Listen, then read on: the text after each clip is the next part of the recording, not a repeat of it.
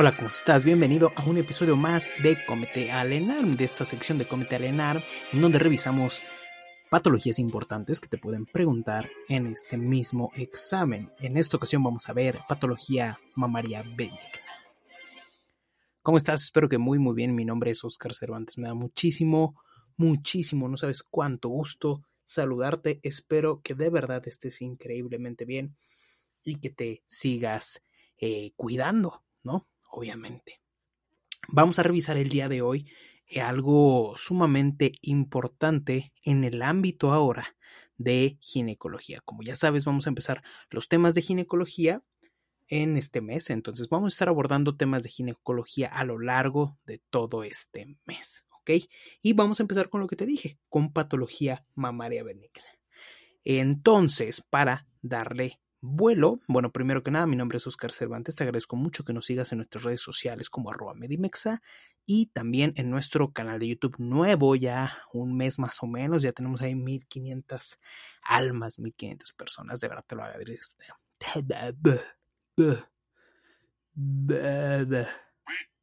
De verdad te lo agradezco muchísimo, perdón. De verdad te lo agradezco muchísimo. De verdad, muchísimo. Vamos entonces a empezar a revisar la patología mamaria benigna. Perfecto. La patología mamaria benigna se define como un grupo de alteraciones, obviamente mamarias, que no tienen la capacidad de diseminarse. Son generadas por mecanismos hormonales, nutricionales o estilos de vida. ¿Cómo se van a dividir estas dos, bueno, estas patologías, porque no son dos? Se van a dividir en estas patologías, ¿cómo se van a dividir? Se van a dividir en dos, en proliferativa y en no proliferativas. Las más comunes dentro de la eh, enfermedad como tal, dentro de este grupo de enfermedades, son la mastalgia, el fibroadenoma, la condición fibroquística y la mastitis. ¿Ok? Esas son las más comunes. Aunque debes de considerar principalmente que el fibroadenoma es la patología mamaria más frecuente. Entonces sí, así es, el fibroadenoma es la patología mamaria más frecuente y la mastalgia, ¿qué crees? La mastalgia es un síntoma. La mastalgia sí es, no es una patología, es un síntoma, pero debes de considerar que la mastalgia es el síntoma más, más común.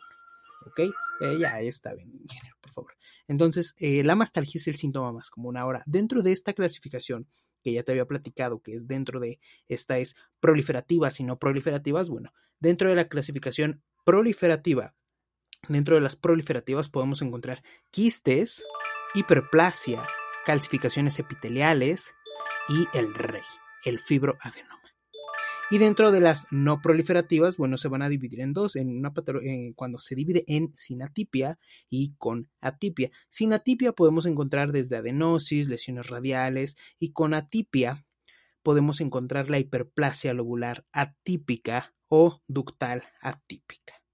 Dentro del ámbito de la prevención, es muy importante el examen rutinario mamario a partir de los 19 años, según GPC, y también la autoexploración es importante para detectar algún cambio de manera inicial. Sabemos esto ya eh, de antemano que es sumamente importante. ¿Cuál va a ser la clínica? Bueno, de manera general, de manera muy general, la clínica va a ser el estar encontrando una masa palpable, edema e inflamación. Sin embargo, aquí también se llegan a presentar tumores quísticos o sólidos, ya sea mastalgia o procesos inflamatorios, perdón, como mastitis. También es importante mencionar que se llega a presentar quistes mamarios que pueden ser simples o complejos o necrosis grasa, pero esto llega a ser posterior a un traumatismo a nivel mamario.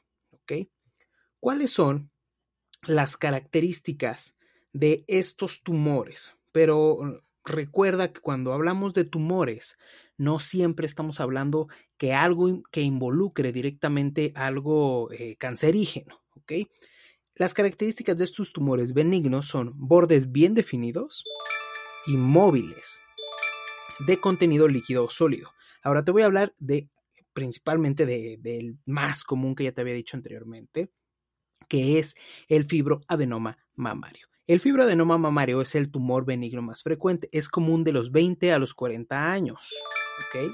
Y es un tumor de 2 a 5 centímetros de forma esférica. Tiene una consistencia dura con bordes definidos y es doloroso. Esto es el clásico, la clásica señora, chica, mujer que llega eh, asustada porque tiene una bolita en una glándula mamaria. ¿Ok? Es sumamente clásico. Este es un tumor que ya vimos que es común de los 20 a los 40 años.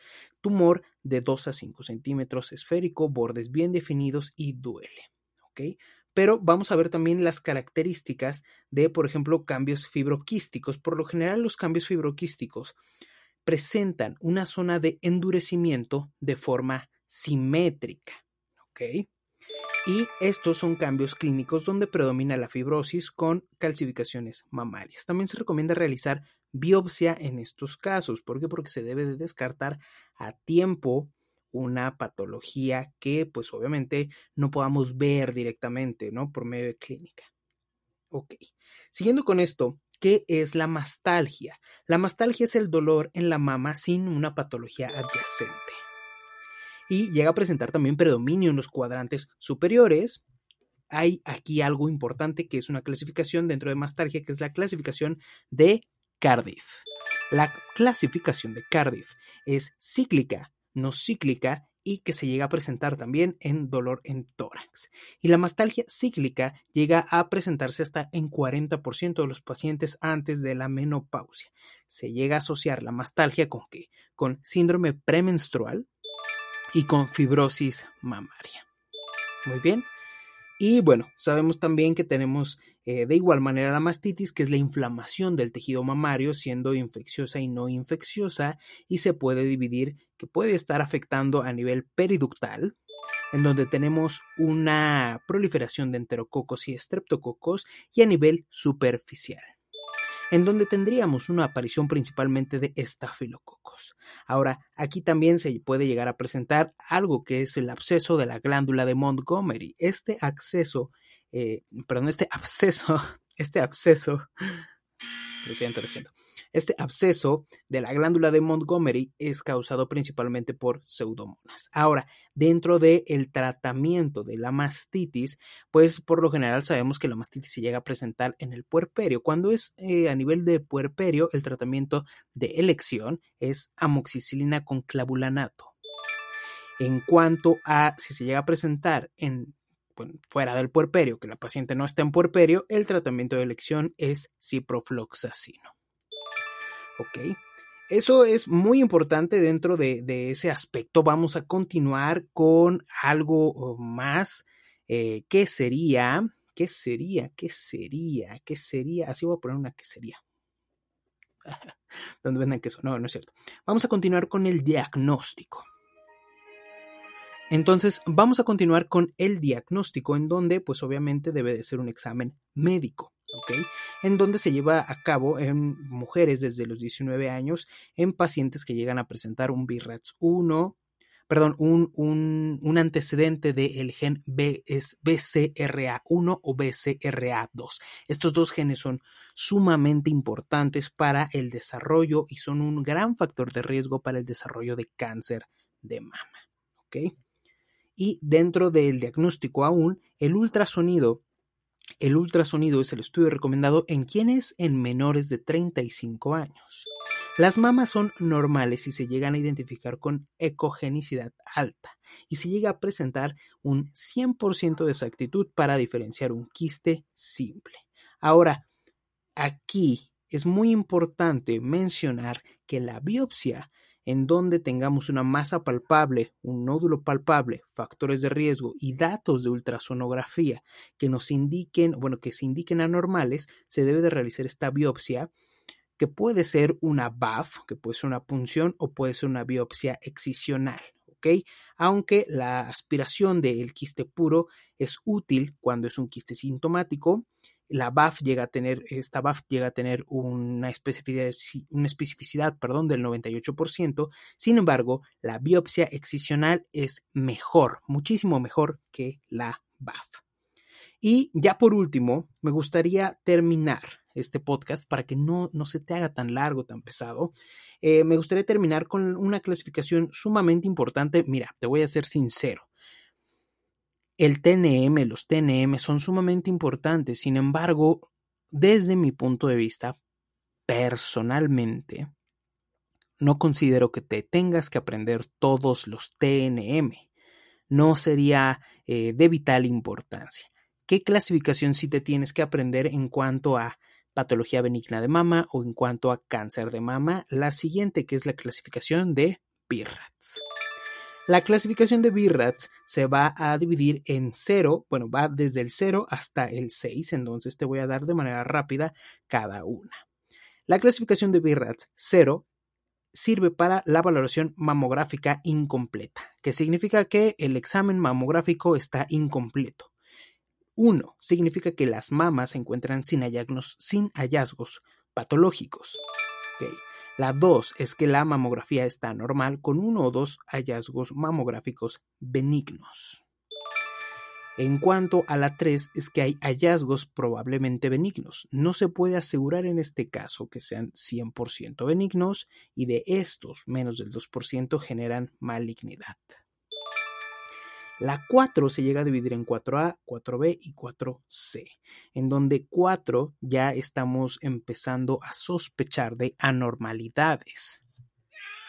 Ya aquí ya se empieza a sospechar de anormalidades, ¿ok? Dentro de la 4, la 4A son hallazgos de intervención con baja sospecha, 4B sospecha intermedia y 4C sí, eh, bueno, es una sospecha alta sin datos de malignidad aún, porque el, el, estadio 5, la clasificación número 5, sería altamente sugestiva de malignidad en donde se llega a presentar una masa irregular, densa y espiculada, con calcificaciones finas. Y el 6 es malignidad comprobada por biopsia. Muy bien, bueno, pues este, hasta aquí vamos a dejar este podcast de patología mamaria benigna. Eh, considero que son datos muy importantes, eh, datos clave que te debes de saber. Recuerda siempre que el podcast, este podcast que es hecho especialmente para ti, eh, solamente abarca pues temas que yo te recomiendo ampliamente que los puedas escuchar, leer, bueno, no escuchar, leer específicamente y irlos desmenuzando como tú puedas ir haciéndolo. Esto solamente es para que puedas repasar en cualquier momento y en cualquier lugar. Entonces me despido, no sin antes mandarte un fuerte abrazo, espero que estés muy bien, cuídate.